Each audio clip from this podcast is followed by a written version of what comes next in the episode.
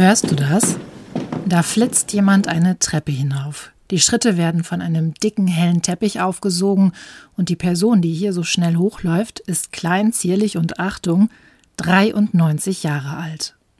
Es ist die Illustratorin und Schriftstellerin Judith Kehr und um die soll es hier heute gehen bei Troststoff. Eine Frau, die mindestens drei Talente hatte. Sie konnte zeichnen, schreiben und sie konnte selbst unter den schlimmsten Umständen das Leuchten in der Welt sehen. Troststoff, ein Literaturpodcast. Geschichten über Tod, Trauer und Trost.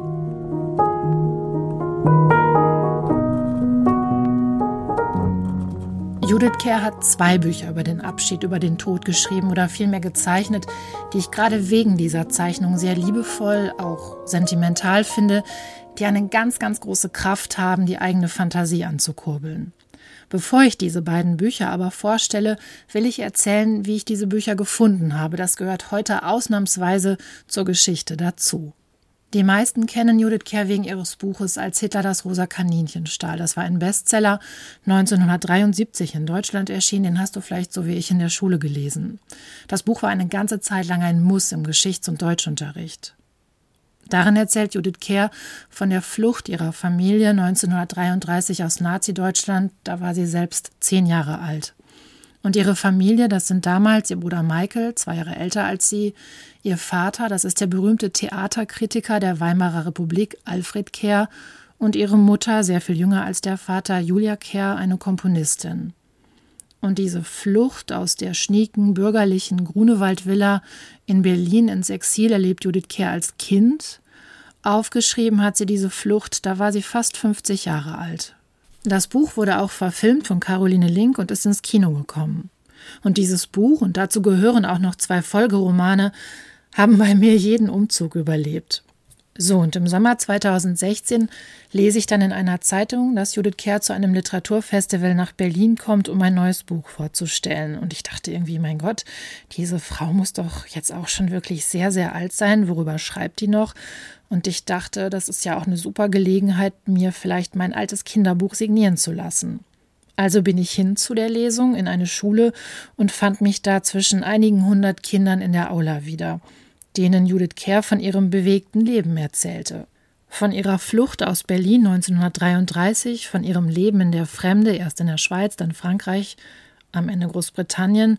Und es ging immer ganz viel um das Zurechtkommen in einem anderen Land. Und ich war wirklich beeindruckt, wie viel Mut sie den Kindern zugesprochen hat, von denen ja manche, das war der Sommer 2016, ja noch gar nicht so lange in Deutschland waren. Und sie sagt dann auch diesen Satz, mit dem sie so oft zitiert wird und den sie auch so oft gesagt hat in Interviews, was es für sie bedeutete, ein Mensch auf der Flucht zu sein. Paris war wunderschön und da soll ich zu meinem Vater gesagt haben, ist es nicht herrlich, ein Flüchtling zu sein?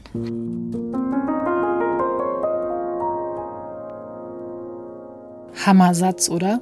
Dazu später auch mehr im Interview. Nach dieser Lesung in der Aula wartete ich mit einigen ganz wenigen sehr erwachsenen Autogrammjägern auf diese kleine grazile Person mit dem silbrigen Lockenkopf im roten Kleid, und wir warteten und warteten und warteten und wir warteten vergeblich. Sie hatte mit ihren damals auch schon 92 Jahren den Saal so schnellen Schrittes verlassen und weg war sie. Das habe ich danach wirklich häufig erzählt und irgendwann hat mich das Universum erhört.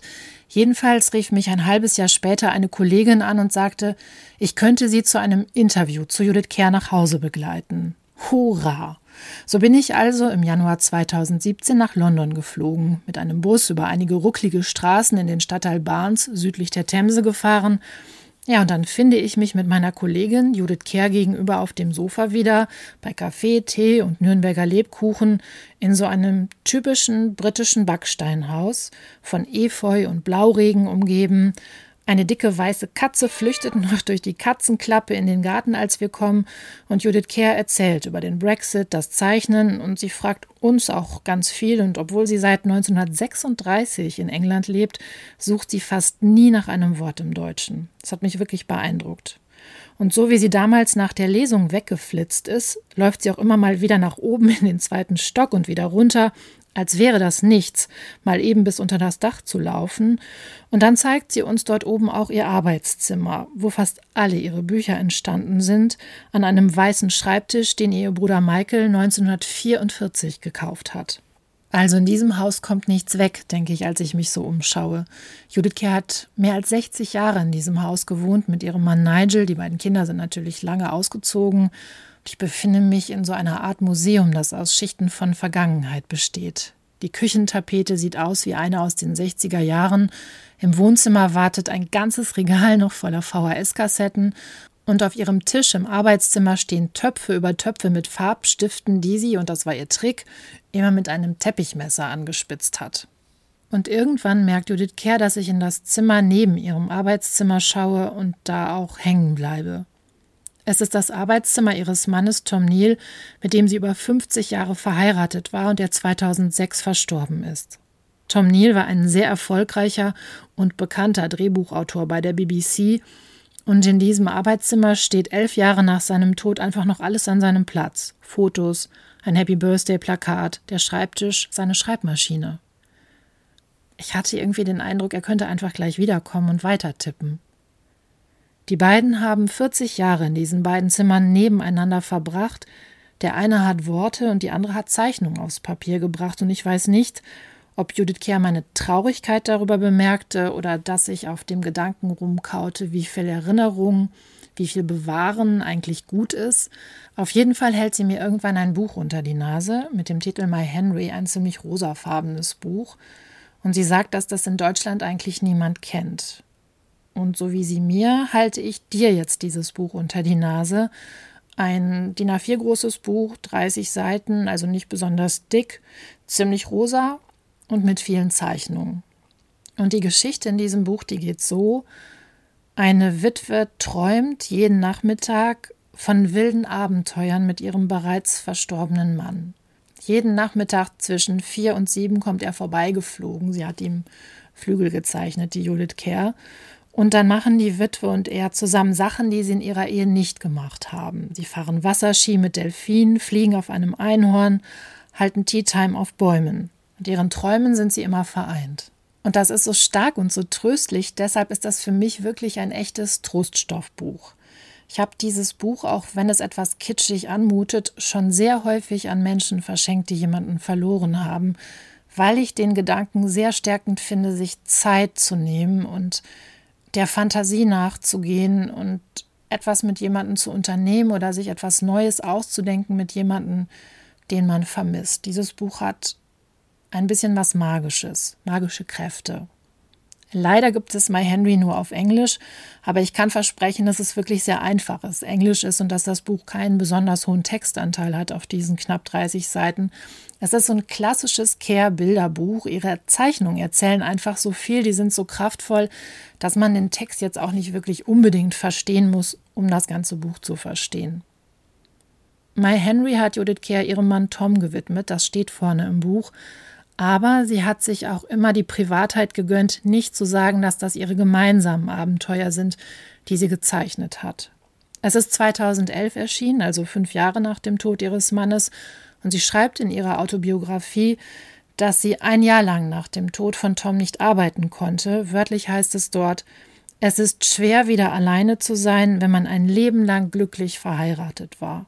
Nachdem aber dieses Trauerjahr abgelaufen war für sie arbeitet sie wirklich die ganze Zeit bis zu ihrem Tod und sie sagt, damit könne sie es auch ganz gut aushalten, allein zu sein.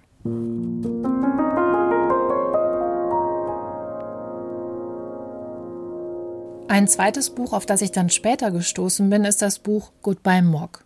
Wiedersehen Mock. Ein Buch über den Tod von Katze Mock, über die Judith Kerr, die selbst immer Katzen hatte, viele, viele Bücher gezeichnet hat. Es heißt in dem Buch, Mock war müde und zwar gleich auf der ersten Seite. Sie war todmüde, ihr Kopf war müde, ihre Pfoten waren todmüde, sogar ihr Schwanz war todmüde. Mock dachte, ich möchte für immer schlafen, und das tat sie auch. Und ein bisschen von ihr bleibt dann aber wach und quasi als Katzengespenst kommt sie dann wieder, um dem neuen Kätzchen in ihrer Familie, in ihrer alten Familie beim Einleben zu helfen. Und dann in einem schönen letzten Bild des Buches streckt sie ihre blassen Pfoten nach der Sonne aus und verschwindet im Universum.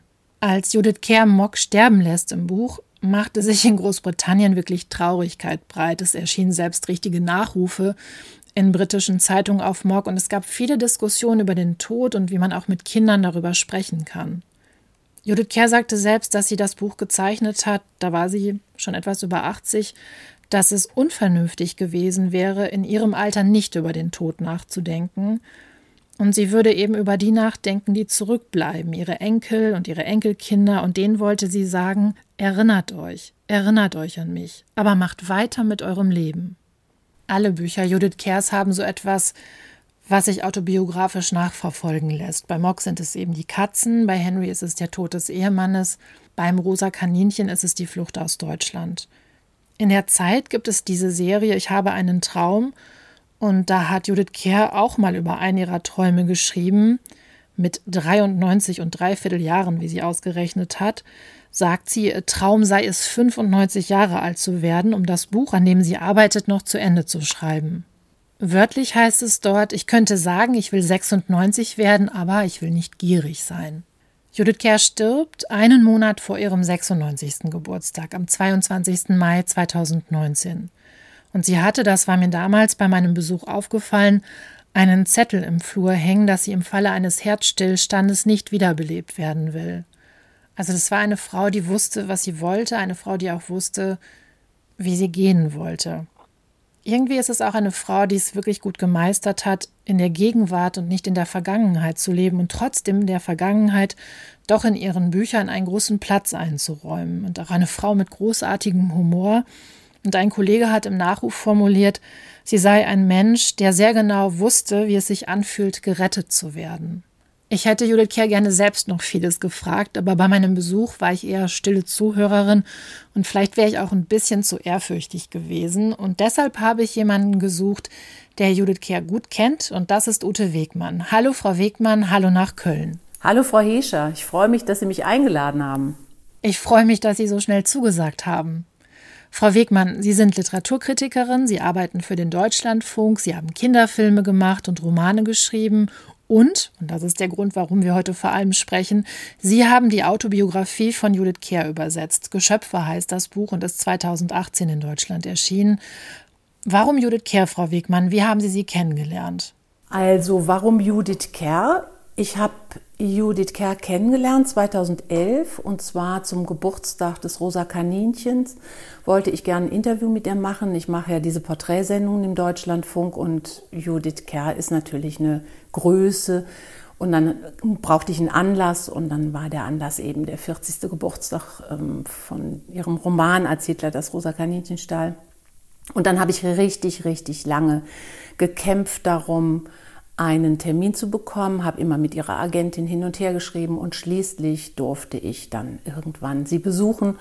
Und dieser Besuch, auf den wir vielleicht auch später nochmal zu sprechen kommen, ist für mich ein wirklich richtiges Erlebnis gewesen. Das war meine Nervosität. Ich wusste ja nicht, wie ist sie drauf, wie guckt sie auf uns Deutsche, wie guckt sie auf uns Journalistinnen und Journalisten.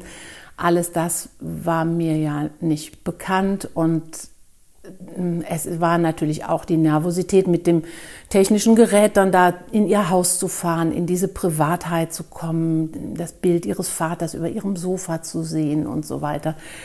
Und ähm, ja, und dann war es ein bisschen wie von meinem Gefühl, nicht von ihrem, als würde ich die Queen besuchen. Und sie sah ganz toll aus und ich war einfach, ich war überwältigt. Ich war richtig, richtig überwältigt. Und danach hatte die mein Herz erobert. Es war ein bisschen fast wie eine Liebe, muss ich sagen. Und das Gespräch, was ja dann im Deutschlandfunk als Sendung gelaufen ist, hatte ein Verleger gehört, der sich konzentriert hat auf Exilliteratur. Und der hat mich irgendwann angesprochen im Literaturhaus in Köln und hat gefragt, ob er denn mal die Telefonnummer von Judith Kerr haben könnte.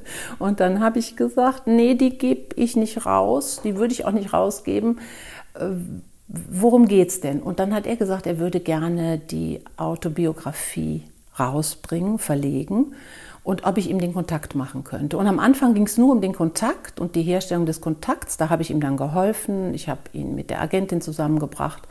Und als das dann nach langen, langen Verhandlungen Wirklichkeit wurde, hat er mich gefragt, ob ich das Buch übersetzen wollte. Und dann habe ich erstmal drüber nachgedacht, weil ich bin keine Übersetzerin. Ich würde mir das auch nie anmaßen. Und nachdem ich das jetzt gemacht habe, diese Arbeit, umso weniger, weil ich habe einen riesen Respekt vorher schon vor Übersetzerinnen und Übersetzern gehabt und jetzt habe ich den dreifachen Respekt, muss ich ganz ehrlich sagen.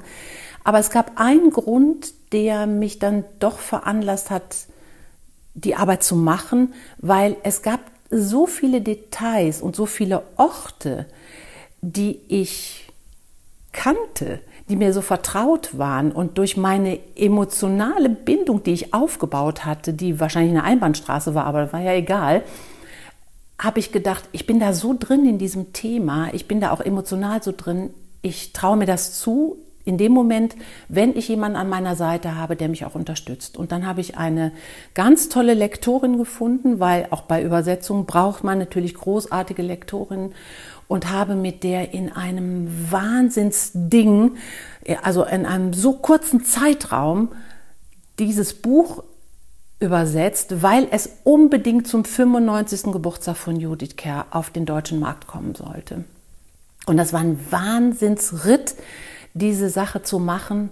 Und es war auch eine irrsinnige Freude und es war nochmal so ein Eintauchen in ihre Geschichte.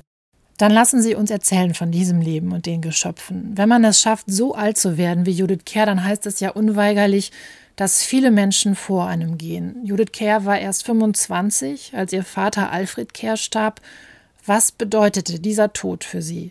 Also ich kann das vielleicht versuchen. Judith hatte ja eine ganz, ganz enge Bindung zu ihrem Vater. Sie hat äh, mal ein, an einer Stelle beschrieben, sie wäre immer so gern in sein Arbeitszimmer gegangen, aber da wäre sie mit ihren kurzen Beinen eigentlich kaum über die Stapel der Zeitungen und Bücher und so gestiegen, aber es wäre immer so toll gewesen, weil man hätte mit ihm immer so interessante Gespräche führen können. Und ähm, das hat sie so rückblickend gesagt, wirklich auf ein Kind, auf die kleine Judith, die ja vielleicht vier war damals. Und ähm, er hat ihr Gedichte beigebracht und sie hat ihm gezeigt, wie, wie toll sie Spagat kann. Und er war ja schon ein alter Mann, relativ alter Mann, als die Kinder geboren wurden. Die Julia Weismann, also Julia Kerr, war ja sehr viel jünger als er. Und ich glaube, für ihn war das ein Riesenerlebnis mit diesen Kindern. Und Judith hat immer auch gesagt, der hat uns nie in dem Sinne als Kinder betrachtet, sondern immer als Menschen. Und so eine Beziehung hatten die. Also das war sehr, sehr besonders und die hat den, glaube ich, sehr geliebt und sehr verehrt und umgekehrt natürlich auch. Und als er dann starb, da war er ja schon Anfang 80, aber er war natürlich noch voll im Leben und er hatte ja auch gehofft, jetzt nach dem Krieg äh, vielleicht wieder schreiben zu können, auch für die deutsche Presse. Und es war ja so, dass er nach Hamburg eingeladen war zu einem Theaterstück. Und er, es war sein erster Flug, er ist zum allerersten Mal überhaupt im Flugzeug gewesen. Und es war ein ganz wahnsinniger Abend für ihn, weil die Leute gaben Standing Ovations im Theater und zwar nicht für dieses Stück, was da Premiere hatte. Ich glaube, es war, wenn ich mich richtig erinnere, Romeo und Julia, sondern für ihn. Und das war natürlich irre. Die Presse hat sich um ihn gerissen. Er hat Interviews gegeben und so weiter und so weiter. Das heißt, er war mitten noch im Leben. Er war eigentlich nicht krank. Und dann hat ihn ja in der Nacht der Schlaganfall getroffen und er hatte, er ist gefunden worden, weil er einen Interviewtermin am nächsten Tag mit einem Journalisten hatte und da war er halbseitig gelähmt und er wusste, er wird nicht mehr gesund. Und dann hat er ja seine Frau gebeten, ihm zu helfen, seinem Leben ein Ende zu setzen. Was man natürlich damals verschwiegen hat, das durfte natürlich niemand wissen. Aber das haben die so eingefädelt, dass das auch ganz verdeckt geblieben ist, die ganze Geschichte.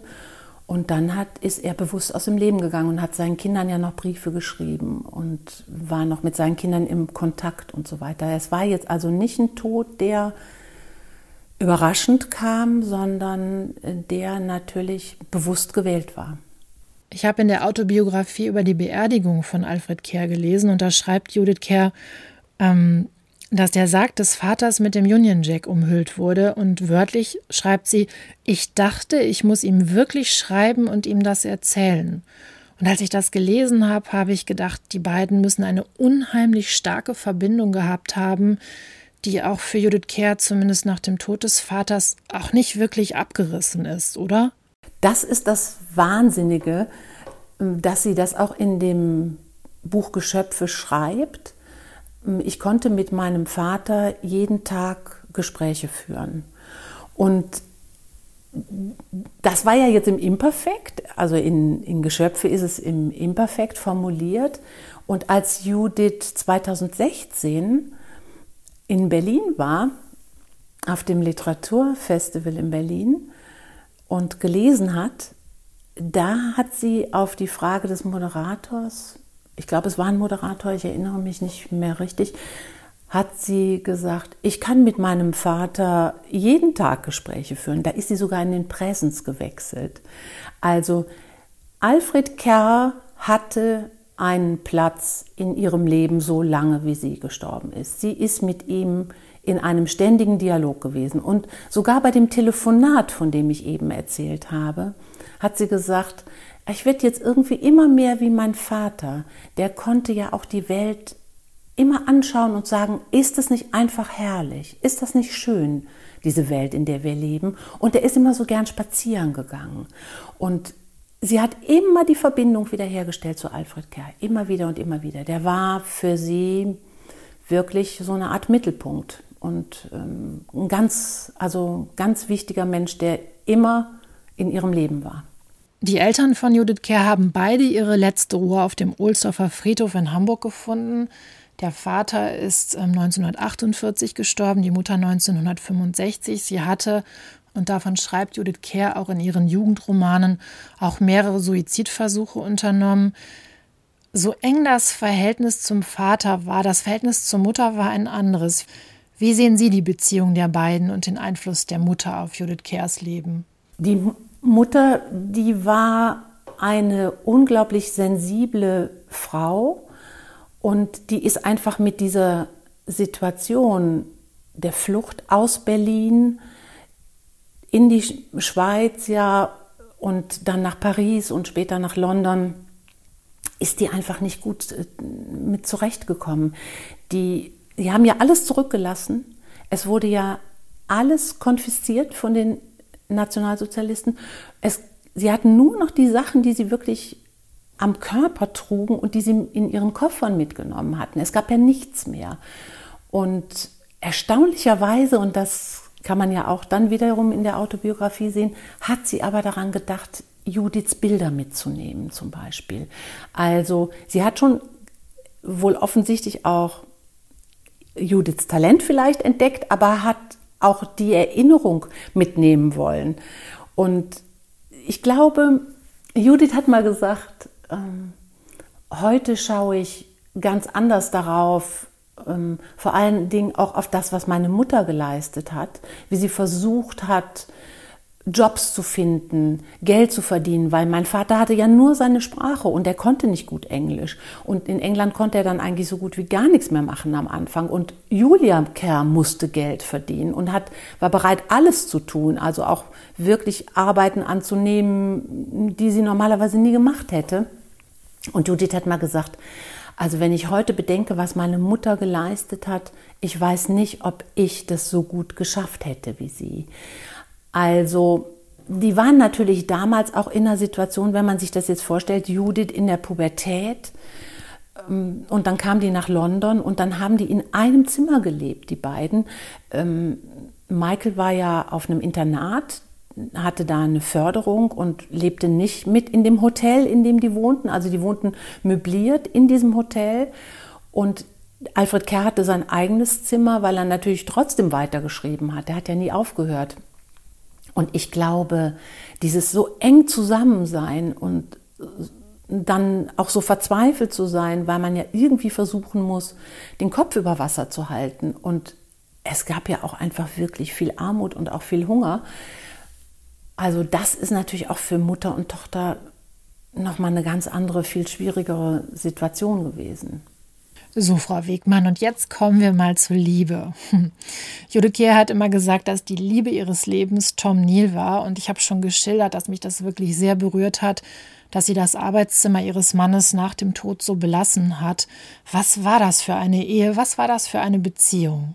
Also Tom Nigel Neal, der ja damals bei der BBC war und schon ein relativ bekannter Drehbuchautor, dessen Karriere dann gerade auch komplett explodierte, muss man fast sagen, als Drehbuchautor, der sich richtige Sachen getraut hat, der war das aller, allergrößte Glück, was Judith passieren konnte. Das hat sie auch so gesagt.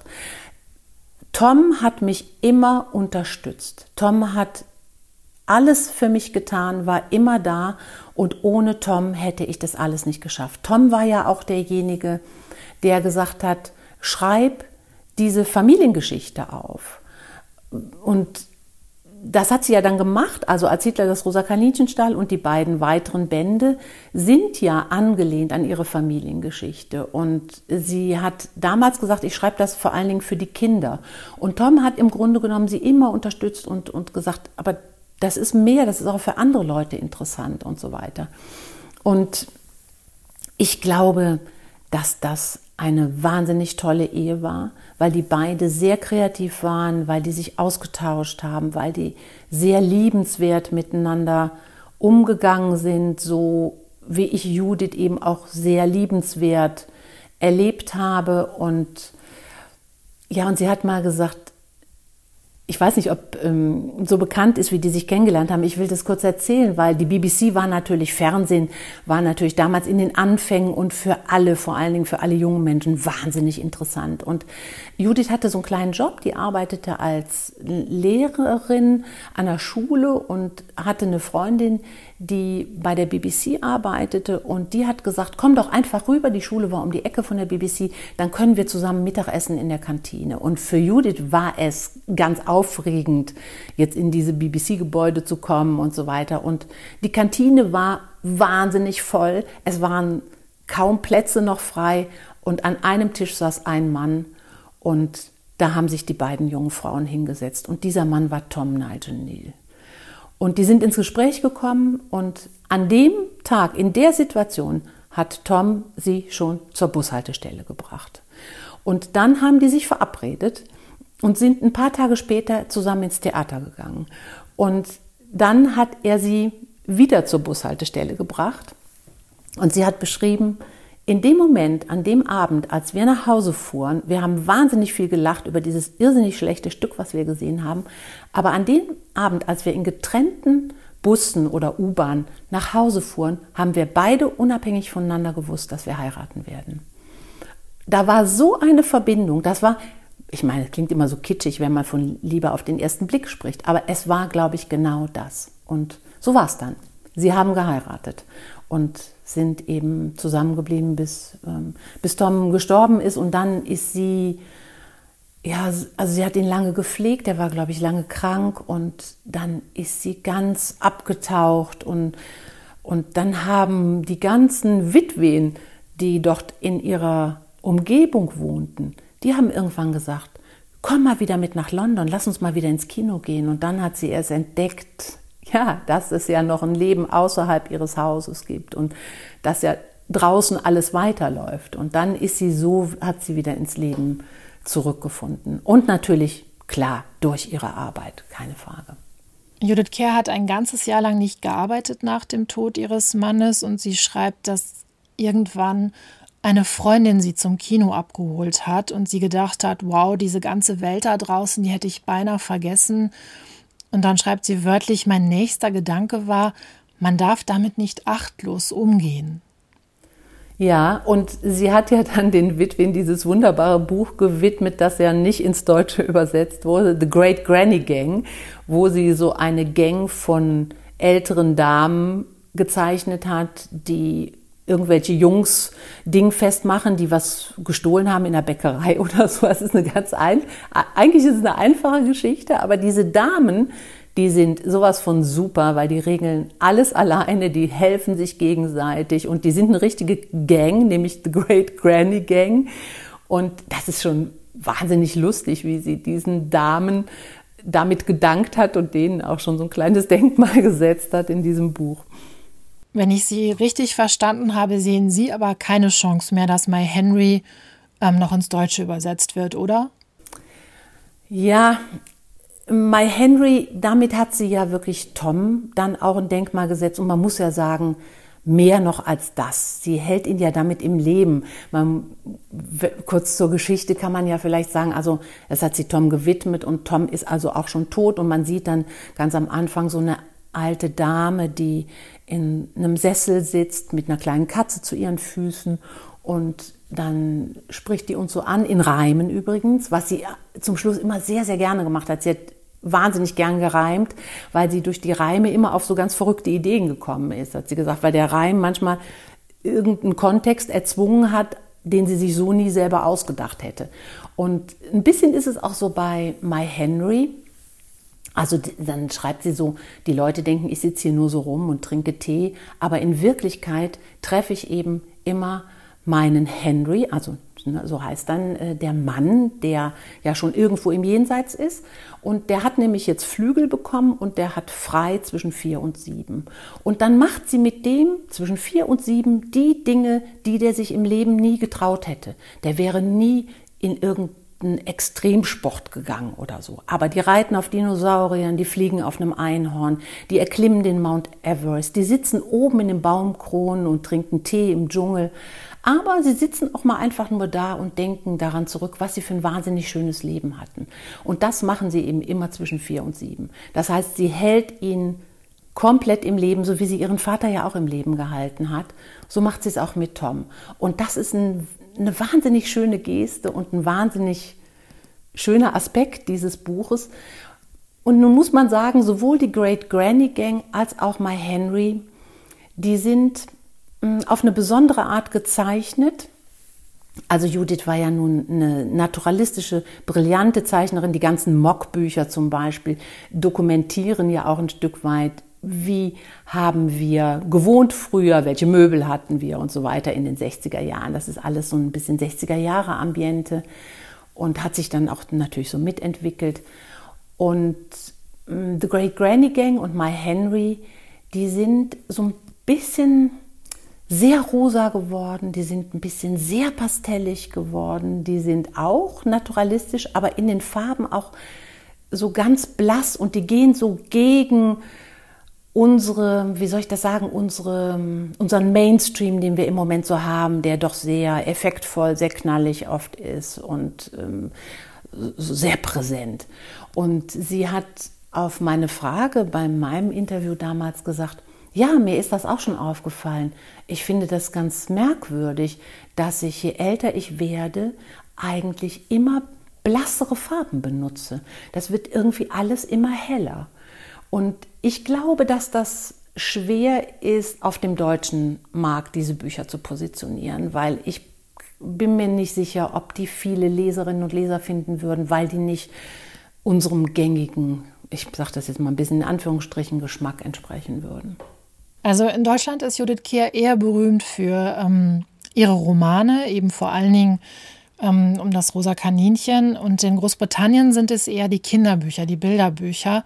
Und ähm, Katamok oder Katzemok hat sie ja auch über 20 Bände gewidmet und dann lässt sie ihn doch sterben.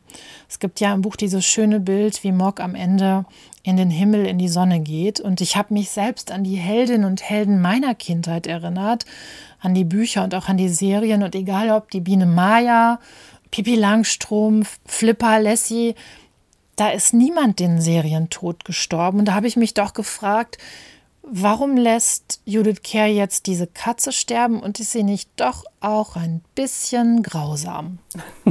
nee, grausam würde ich nie mit ihr in Verbindung bringen.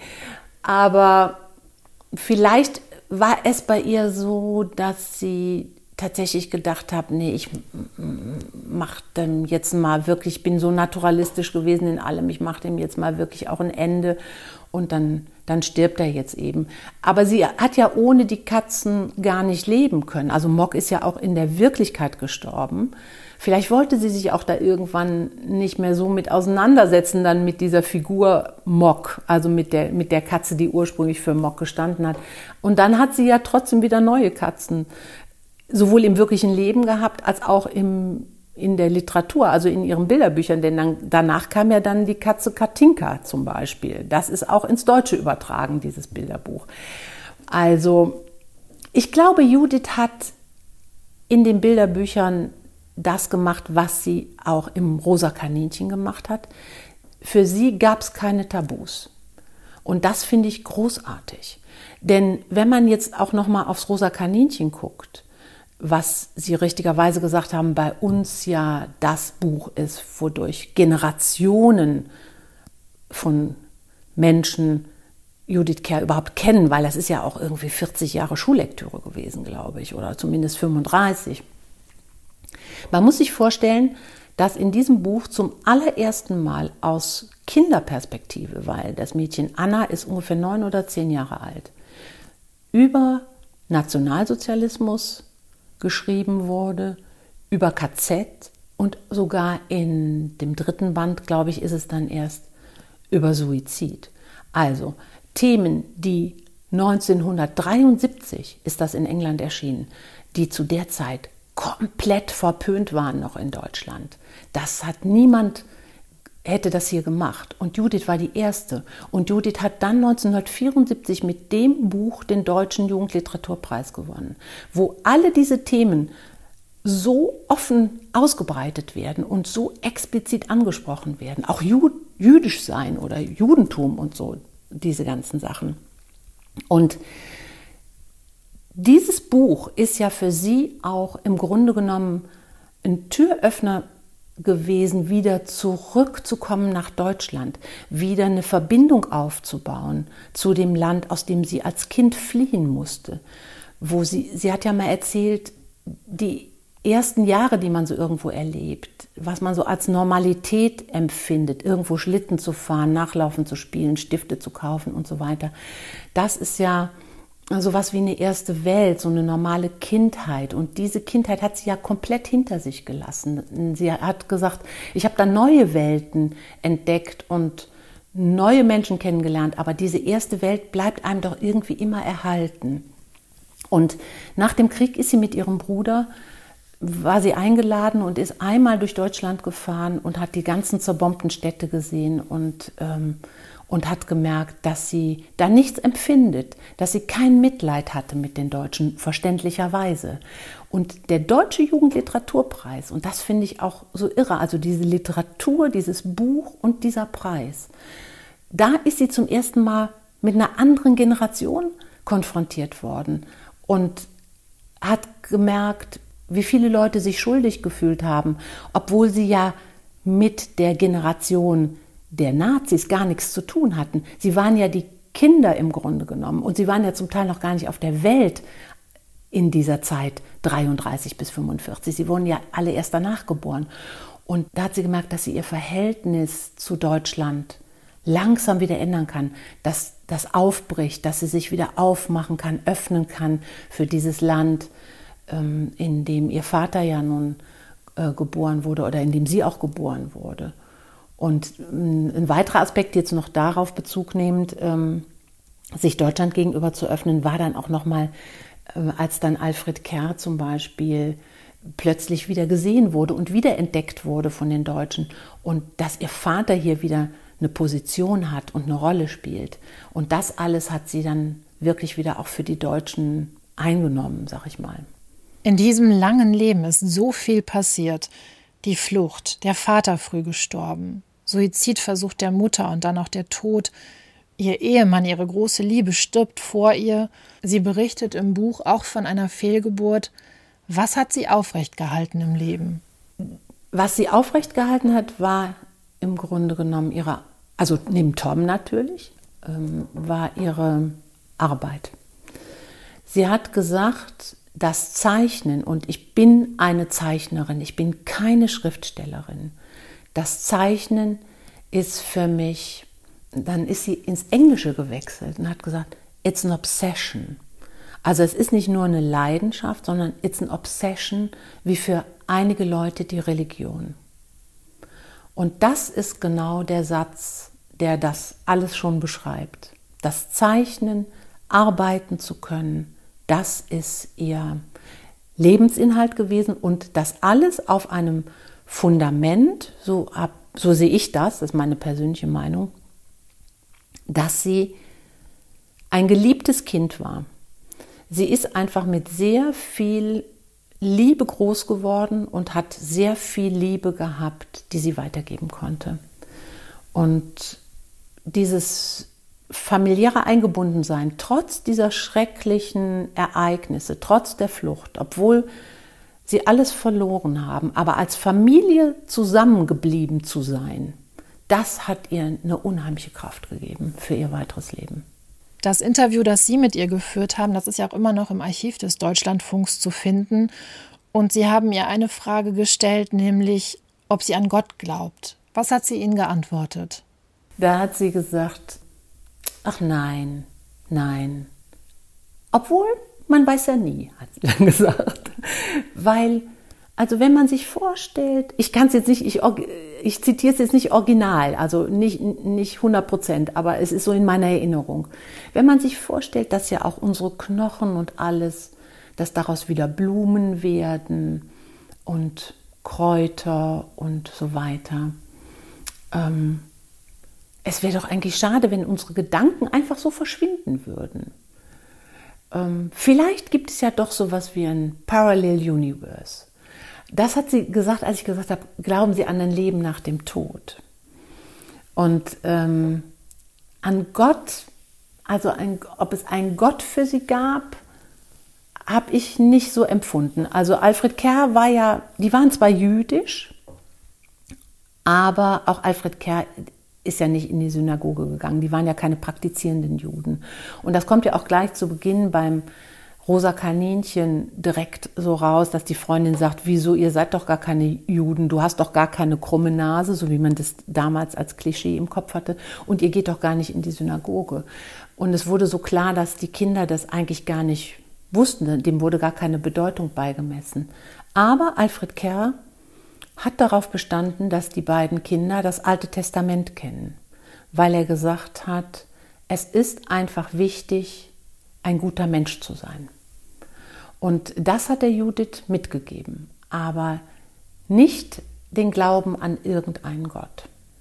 Es gibt so eine ganz schöne BBC-Dokumentation, One Hitler, The Tiger and Me, und da steht Judith Kerr an einer Stelle im Berliner Zoo vor den Giraffen und guckt die ganz bewundert an und sagt, ich glaube nicht an Gott, aber wer immer das hier getan hat, der war wirklich ein sehr guter Designer. Das trifft 100 Prozent ihren Humor, den ich so großartig fand, der ja von so einer feinen Lakonie war die Sachen einfach dann so zu benennen, das ist einfach großartig. Der ganze Witz, den sie auch so, so subtil in ihre Bilderbücher eingearbeitet hat. Und das ist auch was, wo sie selber drüber schmunzeln musste, was ich vorhin schon gesagt habe, mit dem Reimen, dass sie sagte, manchmal habe ich gedacht, welcher Idiot hat das denn geschrieben? Wie soll ich denn dazu ein Bild machen? Also sie hat auch immer so eine Selbstdistanz gehabt. Und ähm, als sie als ich sie damals besuchte, ich glaube, da hat sie an der Great Granny Gang gearbeitet, das war ja 2011, oder an My Henry. Das kann ich jetzt nicht mehr genau sagen. Auf jeden Fall hat sie gesagt, ähm, ja, also ähm, ich glaube, jetzt habe ich ein ganz gutes Gefühl, das Buch, das könnte richtig gut werden. Und dann sagte sie, Touch Wood, also ich klopfe mal lieber auf Holz, äh, ob das dann auch wirklich so wird. Also die ist einfach immer so selbstdistanziert auch mit ihren Sachen umgegangen und hatte so einen unglaublichen Witz. In einem Interview wird Judith Kerr von einer Kollegin gefragt, da war die auch schon 94, fragen Sie sich morgens manchmal, ist das heute mein letzter Tag? Ich habe beim Lesen wirklich so ein bisschen die Luft angehalten, als ich die Frage gesehen habe, aber Judith Kerr hat ganz souverän geantwortet, nein, ich wache auf und denke, was gibt's zu tun? Was ist mit dem Auto? Das ist so typischer Care-Humor, oder? Ja, Ach, das ist toll mit dem Auto. Genau, das mit dem Auto war auch eine ganz wichtige Geschichte. Da, äh, da hat sie mir nämlich auch erzählt, dass sie ja immer noch Auto fährt. Also da war sie ja nun 95, ne? Sie, und dann habe ich gesagt, Sie fahren immer noch Auto. Und dann sagt sie, ja, ich muss doch einkaufen gehen. Also ich meine, ich fahre ja sowieso zu Marks und Spencer, weil ich kaufe ja fast alles bei Marks und Spencer. Aber sagt sie, ähm, es gibt ja ungefähr in England, habe ich gelesen letztens, und was man so in der Zeitung liest, hat sie dann so lachend gesagt, das stimmt ja meistens. Ähm, es gibt ungefähr 1000 Hundertjährige in England, die noch Auto fahren. Und ich dachte dann bei mir, ich werde es mir beim nächsten Mal gut überlegen, ob ich mich da auf die Straße wage. Judith Kerr ist ja leider nicht dabei und zum Autofahren weiß ich nichts, aber ich hatte mitbekommen, dass sie wirklich eine stramme und schnelle Spaziergängerin ist. Also die ist schneller weg, als man gucken kann. Vielleicht noch mal eine Frage zum Schluss. Ähm, zum Leben von Judith Kerr insgesamt. Veränderung hatte für sie nichts Furchteinflößendes, oder? Sie hatte irgendwie so ein Talent, nach vorne zu schauen die hat nie traurig zurückgeguckt. Also sie hat auf jeden Fall nach vorne geguckt. Ich weiß nicht, ob sie so eine große Freundin der fundamentalen Veränderungen jetzt gewesen wäre. Denn man muss sich vorstellen, wenn ich mich jetzt richtig erinnere, sind die 1962 in dieses Haus gezogen in Südlondon an der Themse. Und sie hat ja schon so ein Leben geführt, was nicht mit so vielen Veränderungen dann danach abgelaufen ist. Also das war ja ganz traditionell. Sie hat diese Ehe mit Tom gehabt, sie hat zwei Kinder bekommen, sie hat immer in diesem Haus gewohnt und ich glaube, dass sie später doch schon viele Dinge ja zu Abläufen gefolgt ist oder wie soll ich sagen? Also ich die ist ja nicht oft umgezogen oder ich weiß auch nicht, wie viel die gereist sind, ob die viel gereist sind, ob ihr das Spaß gemacht hat oder so. Das, das kann ich jetzt gar nicht, weiß ich jetzt gar nicht, habe ich nichts zu gelesen. Aber mm, das zeugt ja eigentlich ein bisschen davon, dass sie auch schon gerne doch ein klares Umfeld hatte, in dem sie sich bewegt hat und dass sie auch wahrscheinlich brauchte, um der Kreativität so einen Raum zu geben innerhalb dieser klaren Struktur. Ich bin auf Sie aufmerksam geworden, Frau Wegmann, weil Sie es ja nicht nur bei der Übersetzung belassen haben. Sie gehen ja auch in Schulen und machen andere Veranstaltungen, wo Sie von Judith Kerr erzählen. Was erleben Sie da? Wie reagieren andere auf diese lange Lebensgeschichte? Ja, ich habe so ein Konzept mir erarbeitet, dass ich Bilder zeige von ihr als Kind und dann als Jugendliche und dann natürlich auch die Bilder, die sie gemalt hat und die Illustrationen, die sie gemacht hat und erzähle quasi einmal so durch ihr Leben und habe dann aber auch Tondokumente, wo man ihre Stimme hört, was ja wahnsinnig charmant ist, wenn sie gesprochen hat, auch im hohen Alter. Und wenn ich diesen Vortrag halte, der relativ frei gehalten wird, nur zwischendurch gibt es mal immer so kleine Passagen, je nach Alter der Zuhörerinnen und Zuhörer entweder mehr aus dem rosa Kaninchen oder mal eine längere Passage auch aus der Autobiografie, dann ist es wirklich faszinierend, wie die Leute, egal welchen Alters sie sind, also sagen wir mal so ab zwölf, ja, wo man auch die ganze Geschichte des Nationalsozialismus schon so ein bisschen einordnen und ermessen kann, ab zwölf bis, ich sag mal 95 oder bis 100, wie die Leute wirklich fasziniert zuhören und interessiert sind. Und ich glaube, das liegt unter anderem auch daran, wir haben ja nun gerade in den letzten Jahren viel über Flucht gehört und sind auch heute und auch morgen und übermorgen und all die ganze Zeit sehr viel mit Flucht konfrontiert und mit viel Elend und mit viel politischem Versagen auch.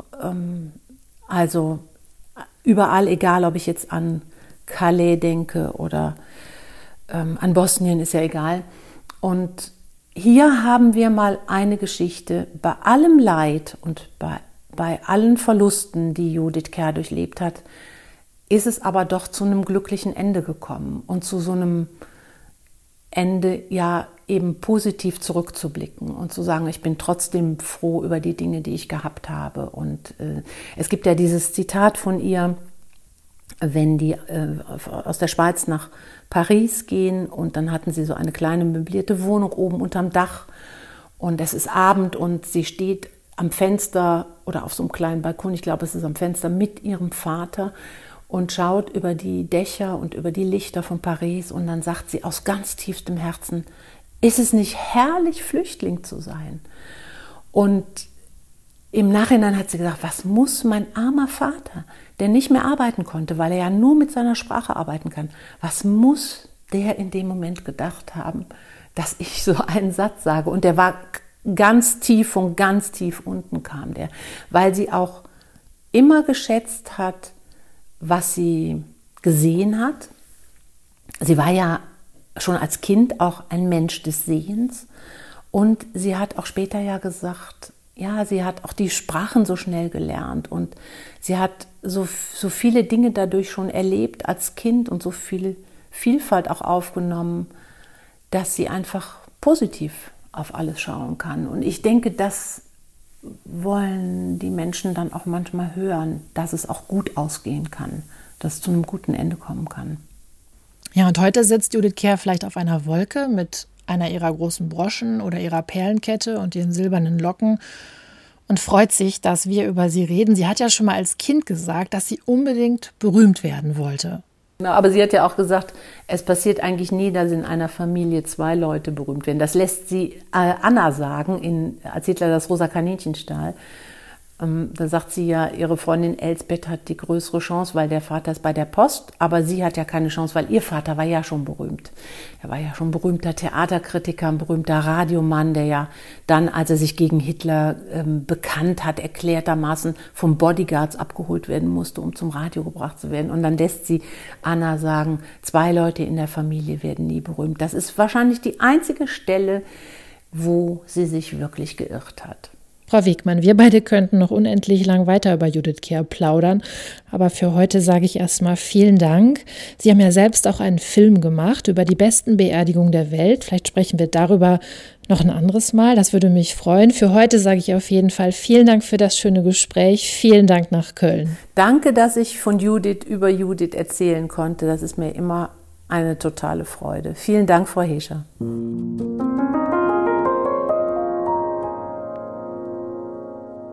Judith Kerr hat mal in einem Interview darüber nachgedacht, wie das wäre, wenn sie gestorben sei. Und da sagt sie, was machen die jetzt da unten auf der Erde ohne mich? Das geht doch nicht. Gott sei Dank hat sie ziemlich viele Bücher, schöne Bücher und viele schöne Geschichten hinterlassen. My Henry und Goodbye Mock kosten beide je um die 8 Euro und die Buchhandlung um deine Ecke kann sie sicher schnell besorgen, wenn du sie lesen möchtest. So, das war's auch wieder hier bei Troststoff. Wenn du Ideen oder Fragen hast oder was auch immer du gerne loswerden möchtest, melde dich gerne entweder per E-Mail post.troststoff.de und wer es anonymer möchte, Troststoff ist auch auf Facebook und Instagram zu finden. Auch dort kannst du gerne Kommentare hinterlassen. Ich freue mich wirklich über jeden Austausch. Bis zum nächsten Mal. Ich weiß noch nicht, mit welchem Buch es weitergeht. Lass dich überraschen. Bis dahin, es verabschiedet sich Winnie Hischer. Troststoff, ein Literaturpodcast. Geschichten über Tod, Trauer und Trost. Ende.